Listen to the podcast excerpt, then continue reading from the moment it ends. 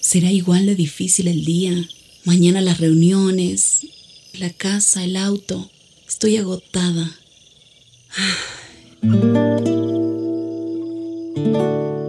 No importa cuántas cosas me hayan angustiado hoy. Me acercaré a Él porque Él tiene descanso para mi alma y mi mente.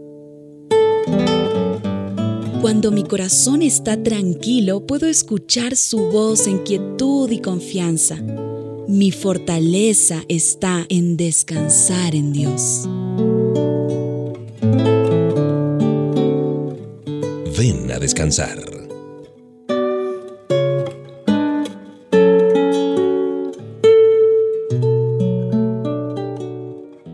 No me cabe duda que todos y cada uno de nosotros necesitamos un tiempo especial, un tiempo para descansar del ajetreado día, de una situación incómoda, de una mala noticia. ¿Cómo podemos lidiar con el dolor sin amargarnos? ¿Cómo hacer frente a una situación trágica o injusta en nuestra vida sin sucumbir a los efectos tóxicos de un espíritu amargado, de un espíritu que está temeroso?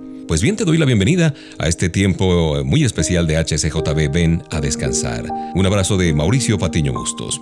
La vida de José siempre ha sido de mucho aliento para nosotros como hijos de Dios.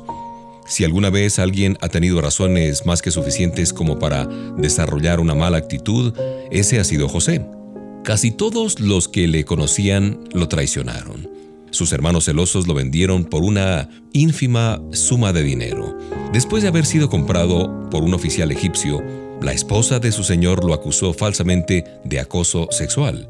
Un siervo de la corte del faraón, con quien él hizo amistad inmediatamente después de ser liberado, se olvidó de la amabilidad y la sabiduría con la cual José lo había tratado.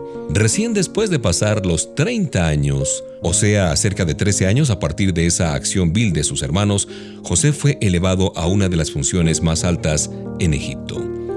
Si José se hubiera enojado y se hubiera resentido por las circunstancias, y como te digo, tenía razones de sobra para ello, pues no hubiera estado en condiciones de asumir la función de liderazgo que tan repentinamente el faraón le ofreció. Una persona amargada generalmente se vuelve solitaria, introvertida, y casi incapaz de interactuar de manera positiva con otros. Pero el Señor nos lleva más allá de la amargura. Estas notas nos anuncian que vamos a tener una compañía musical también aquí contigo.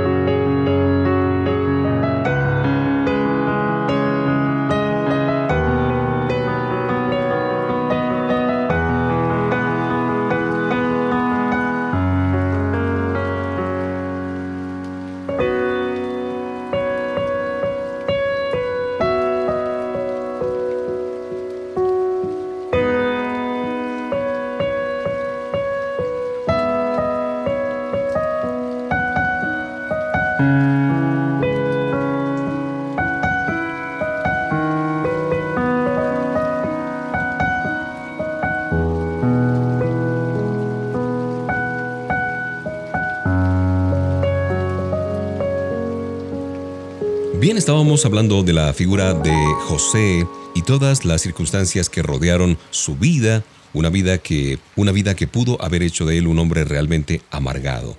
Estoy convencido de que la razón fundamental por la que José se volvió perseverante y se libró de tener un espíritu amargado fue su percepción sobre la mano soberana de Dios, que se movía por encima de sus dificultades. Después de revelar muy conmovido, eso sí, su identidad a sus hermanos, José dijo, Pero por favor no se aflijan más ni se reprochen el haberme vendido, pues en realidad fue Dios quien me mandó delante de ustedes para salvar sus vidas. Fue Dios quien me envió aquí y no ustedes, de acuerdo a lo que leemos aquí en Génesis 45, versos 5 y 8. Más adelante, mientras continuaba hablando con sus hermanos, muy arrepentidos ellos, José volvió a enfatizar la dirección providencial de parte de Dios sobre su vida. Es verdad que ustedes pensaron hacerme daño, hacerme mal, pero Dios transformó ese mal para bien para lograr lo que hoy estamos viendo, salvar la vida de mucha gente. Muchas personas le causaron gran dolor a José, y esto no fue bueno, no fue justo, obviamente. La única manera en que él logró evitar la devastación espiritual de un corazón amargado, o quizás un corazón lleno de, de venganza, de rencor, fue entendiendo que Dios estaba en el control de aquellas situaciones que lo afectaban de manera adversa. Los hermanos de José lo habían vendido a esclavitud, pero no sin que Dios lo permitiera y no fuera del alcance de su conocimiento y de su poder. Dios sabía lo que estaban tramando y haciendo los hermanos de José. Detrás de la escena, permitiendo pero no causando las dolorosas circunstancias que rodearon la vida de José, estaba el Señor. Podemos dar gracias en toda circunstancia porque Dios obra a través del conjunto de todas las cosas para nuestro bien.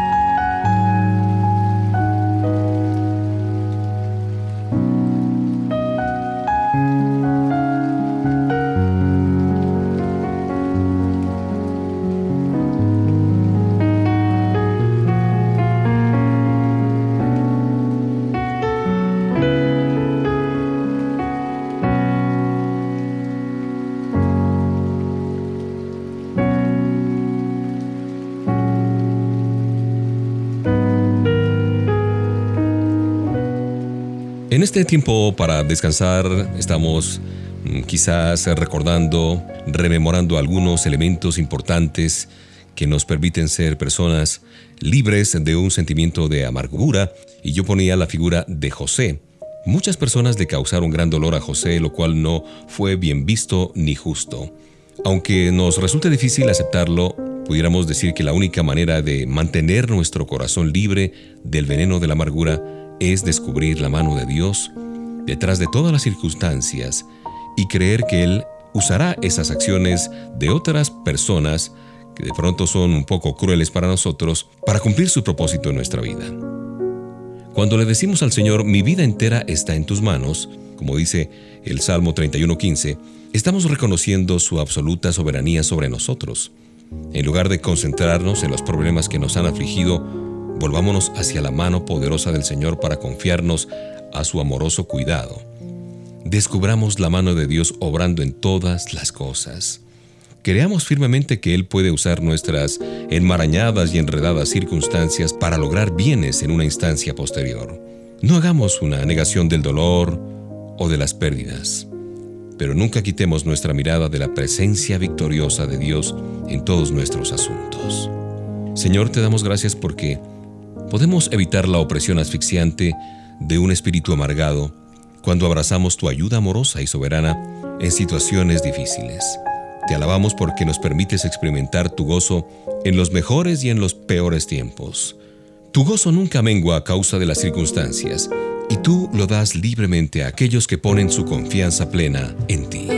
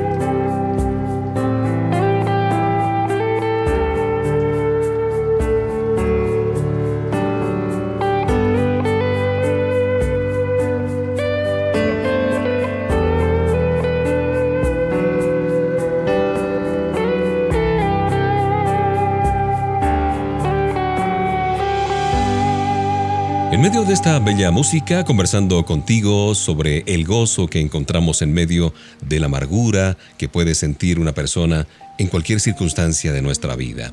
Hay un tremendo y continuo juego de tira y afloje en la vida de nosotros como creyentes, una especie de pelea, de pugna por obtener el dominio en la esfera del gozo.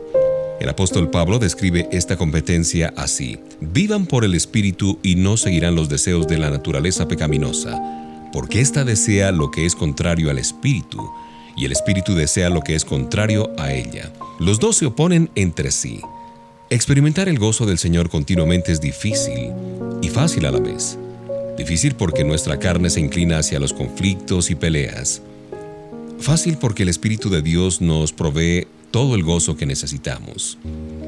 Nuestra naturaleza pecaminosa, nuestros instintos puramente humanos, y una conducta que no se desarrolla bajo la influencia del Espíritu Santo constantemente tratan de arrastrarnos al pantano de una vida egoísta. El Espíritu Santo al que recibimos en plenitud en el momento en que fuimos salvos, nos imparte esa clase de gozo que trasciende las circunstancias y transforma el corazón. El gozo del Espíritu es el único que realmente funciona en la vida real cuando nos hallamos en medio de las trincheras. Llegamos a experimentar el gozo del Espíritu cuando nos damos cuenta de que ya es nuestro y no algo que debemos esforzarnos por obtener. El Espíritu nos ha sido dado. Él reside en nuestra alma depositado como garantía de la presencia de Dios y de su provisión para el futuro. No hay ceremonias especiales, ni pasos a seguir, ni ningún esfuerzo de nuestra determinación personal que nos asegure el gozo del Espíritu Santo en nuestra vida ya lo tenemos a través del Espíritu.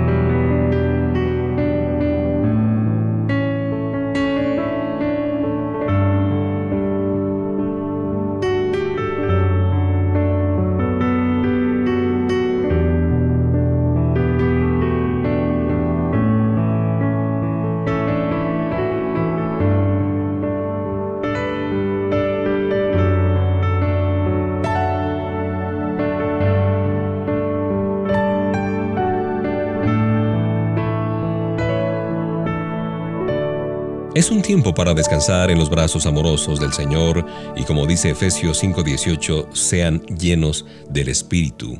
El gozo increíble que las circunstancias no pueden desvanecer crece constantemente en nuestro corazón mientras permanecemos en Cristo. Jesús habla de la vid y de los pámpanos en el capítulo 15 de Juan para señalar cuál es la fuente de toda vitalidad en la vida cristiana. Yo soy la vid y ustedes son las ramas o los pámpanos, dice otra versión. El que permanece en mí, como yo en él, dará mucho fruto. Juan 15, 5. El gozo es el fruto, el producto de una vida gobernada por el Espíritu. La figura que presentan estas palabras es elocuente. El gozo que todos anhelamos viene como resultado de vivir en unión con Cristo Jesús a través del Espíritu. Pensemos en un huerto de manzanas. Las ramas cuelgan llenas de manzanas y éstas se nutren y alcanzan su hermosa apariencia así rojita o verdes de acuerdo a la especie por la vida que reciben del árbol. Nosotros mostramos las señales de una vida cristiana gozosa cuando nos alimentamos de la fuente de todo gozo que es la persona de Cristo Jesús que vive en nosotros a través del Espíritu. La clave para permanecer en el gozo es permitir que la influencia llena de gracia del Espíritu Santo actúe sobre nosotros diariamente. Es someter nuestras inclinaciones, nuestros reproches o reclamos y nuestra agenda al Señor y pedirle al Espíritu de Dios que sature nuestra mente de Él y guíe nuestras acciones. Es obedecer las verdades que conocemos, negarnos a terminar el día con rabia, con ira en el corazón, perdonar a los que nos han ofendido, arrepentirnos de los pecados que nos asfixian. Cuando lo hacemos, el Espíritu Santo nos da la victoria sobre las obras de la carne y sobre nuestros intentos vanos e ineficaces de lograr el gozo duradero separados de Cristo Jesús. Por nosotros mismos no podemos obtener la victoria sobre la carne. Esa es una obra que el Espíritu Santo hace, brindándonos diariamente la capacidad de lograr conquistas y victorias. Podemos tener el gozo porque el Espíritu de Dios nos lo da libre y generosamente cuando permanecemos en Él cada día. Señor, el confiar en nuestras propias fuerzas solo ha resultado en derrota y decepción. Tú has enviado al Espíritu Santo para permitirnos experimentar gozo y victoria sobre el enemigo. Es en su poder que escogemos presentar batalla cada día, gozándonos en la confianza de que saldremos victoriosos.